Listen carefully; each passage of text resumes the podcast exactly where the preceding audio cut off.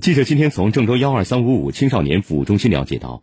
新冠肺炎疫情给不少市民朋友带来了身体或心理上的压力，有的甚至出现心慌心悸、失眠、心情烦躁等情况。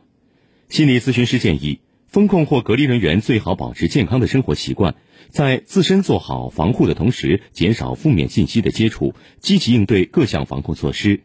郑州幺二三五五青少年服务中心心理咨询师张秋丽认为，面对疫情和居家隔离的压力，积极的自我暗示和健康的生活习惯非常重要。首先，我们要相信政府防疫的决心和手段，每天抽少量的时间从官方渠道了解信息，积极配合各项防疫政策。在居家隔离期间，要保证相对规律的作息，每天保证八小时的睡眠，让我们的大脑得到正常的休息和运转。张秋丽说：“如果长期封控在家，感到心情烦躁、焦虑，可以采用转移注意力的方式舒缓情绪。比如说，以记流水账的方式，把这些负面情绪书写下来，其实就相当于把它们从我们的内心转移了出来。同时呢，也可以增加和亲人朋友的联系，通过倾诉和交流获得情感支持。